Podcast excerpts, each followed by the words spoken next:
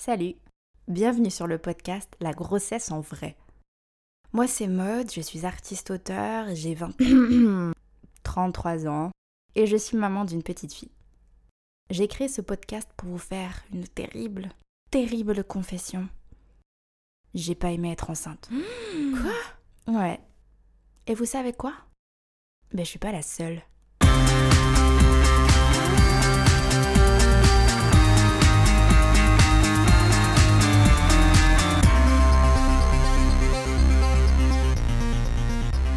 Oui, je sais, ça ne se dit pas. Quand tu dis que tu n'aimes pas être enceinte, on te regarde avec beaucoup d'étonnement, de déception. Comme si c'était surprenant ou choquant, presque indigne d'une femme. Moi, la première, pour être très honnête, j'avais jamais envisagé l'hypothèse de ne pas aimer être enceinte. Bien au contraire. J'associais la grossesse avec la joie, la quiétude, le bien-être, tout ce qu'on m'avait toujours raconté.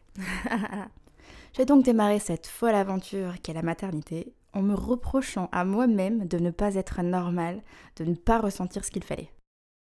J'ai été déçue, j'ai culpabilisé, je me suis questionnée sur l'essence même de ma nature. Quel genre de monstre sans cœur étais-je donc? Je suis horrible.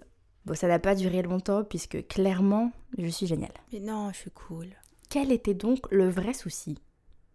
En bonne littéraire, j'ai voulu me tourner vers une source de savoir fiable et intarissable, les livres. J'ai arpenté les librairies à la recherche de lectures qui m'aideraient à comprendre ce que je vivais, à me rassurer, etc.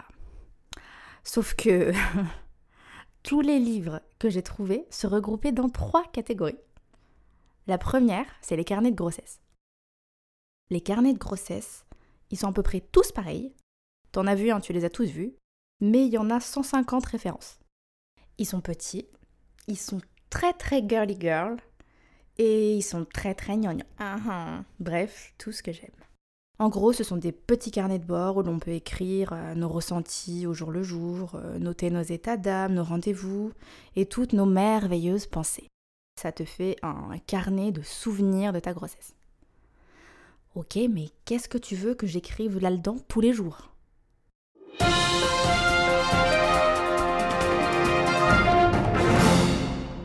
28 mai, 13h. Record battu. J'ai déjà pissé 14 fois depuis mon réveil. Wow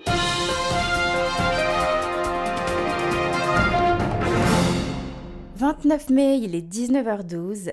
Victoire. J'ai enfin digéré la biscotte que j'ai mangée au réveil. Po, po, po. Arrête. Bref, passons. Deuxième catégorie de livres, les livres techniques, que j'appelle aussi les livres sérieux. Ils sont grands, ils sont épais, ils sont pleins de couleurs, d'encadrés, de tableaux, de rubriques, mais surtout, ils sont écrits par des professionnels. Des gynécos, des sages-femmes, des psychologues. Wow. Ah ouais, tu te dis qu'à première vue, ils devraient quand même s'y connaître un minimum. Ils ont des titres du style Mon encyclopédie de la grossesse, Ma grossesse détaillée en 846 points, mois après mois, jour après jour. Enfin, ce style de truc. Des livres sérieux, gros livres. Et non, merci. Ah, c'est pas ce que je cherchais. La troisième catégorie, celle qui me pompe vraiment l'air, c'est celle des livres de grossesse zen et heureux. Hmm, ça va. Ce qui t'explique à quel point ta grossesse va être fabuleuse, ô combien les mois à venir vont être uniques et merveilleux. Leur titre 9 mois de bonheur, Uh-huh. bientôt une super maman, Mhm. petit guide du périnée heureux, Mhm. ce genre de mièvrerie. Mais ferme-la. Ils sont souvent roses avec des petites illustrations style euh, BD. Très girly, je suis sûre que vous voyez le genre.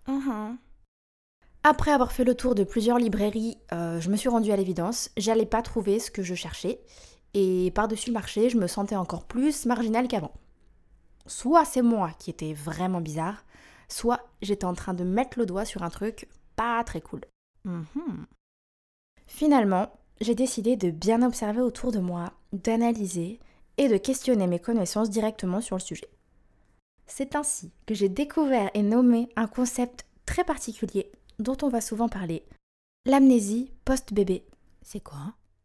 Vous questionnez une jeune mère sur sa grossesse, vous espérez quelques détails, quelques confidences rassurantes, euh, même déculpabilisantes, et elle est plus sûre. Elle se souvient plus très bien. Elle sourit, elle est un peu gênée, elle botte en touche. Un vrai trou de mémoire ou gêne de raconter la vérité, je sais pas. Mais ça finit de me convaincre qu'il y avait un vrai problème à parler de grossesse sans tabou et vraiment librement. Ça a commencé à vraiment m'énerver. Ça suffit là.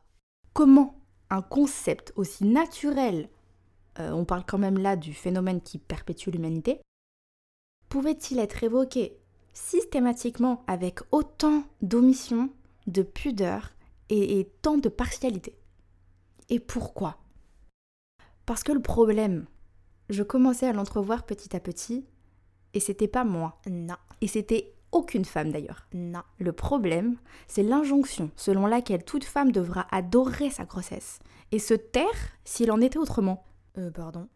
C'est avec toutes ces questions et toute cette réflexion que m'est venue l'idée d'enquêter et d'écrire un livre sur la grossesse. Mais pas un livre qui rentrerait dans l'une des catégories précédentes, un livre d'un nouveau genre, un sincère, vrai, inclusif, drôle, émouvant. Tout ça? Un putain de livre qui nous parle. Et pour ça, quoi de mieux que d'interroger les principales concernées directement? Elles le vivent et elles ne sont pas encore touchées par l'amnésie post-bébé. Alléluia. Amen. Et puis, j'ai une intuition. Je pense que beaucoup d'entre elles sont comme moi et pensent comme moi.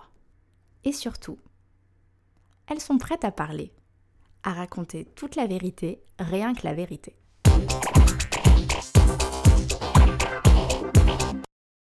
Bon, avoir des idées, c'est facile. Hein.